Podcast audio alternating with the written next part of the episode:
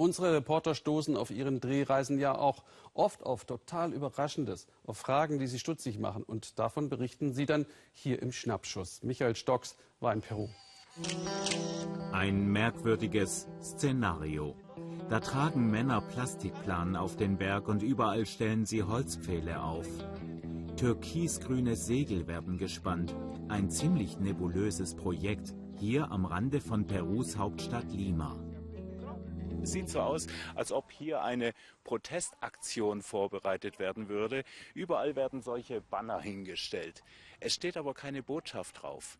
Was also soll diese Aktion? In dem Armenviertel unterhalb der Nebelwand treffe ich Abel Cruz.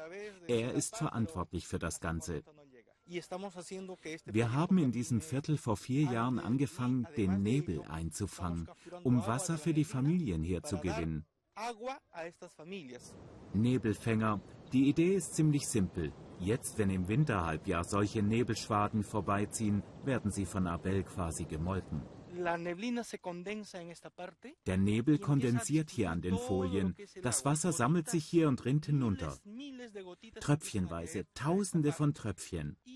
Und die kommen so in diese Rinne und werden von dort in Zisternen geleitet.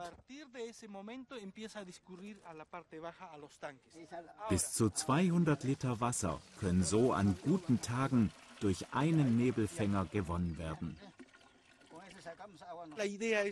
Mit dieser Idee wollen wir der Regierung zeigen, dass man mit ein bisschen Intelligenz das Leben der Menschen hier verändern kann.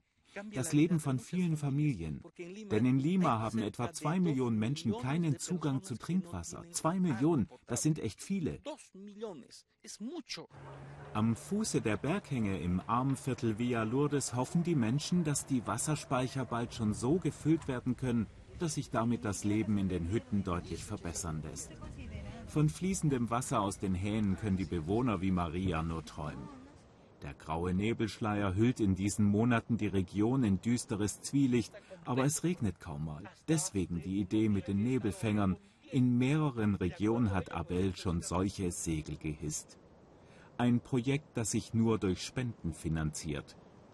Hier haben sie es damit immerhin schon geschafft, dass Maria nun an den staubigen Berghängen etwas Gemüse und Kürbis anbauen kann. Vielleicht schaffen sie es mit den Nebelfängern auch noch, dass Marias Traum wahr wird. Fließendes Wasser in ihrer Hütte.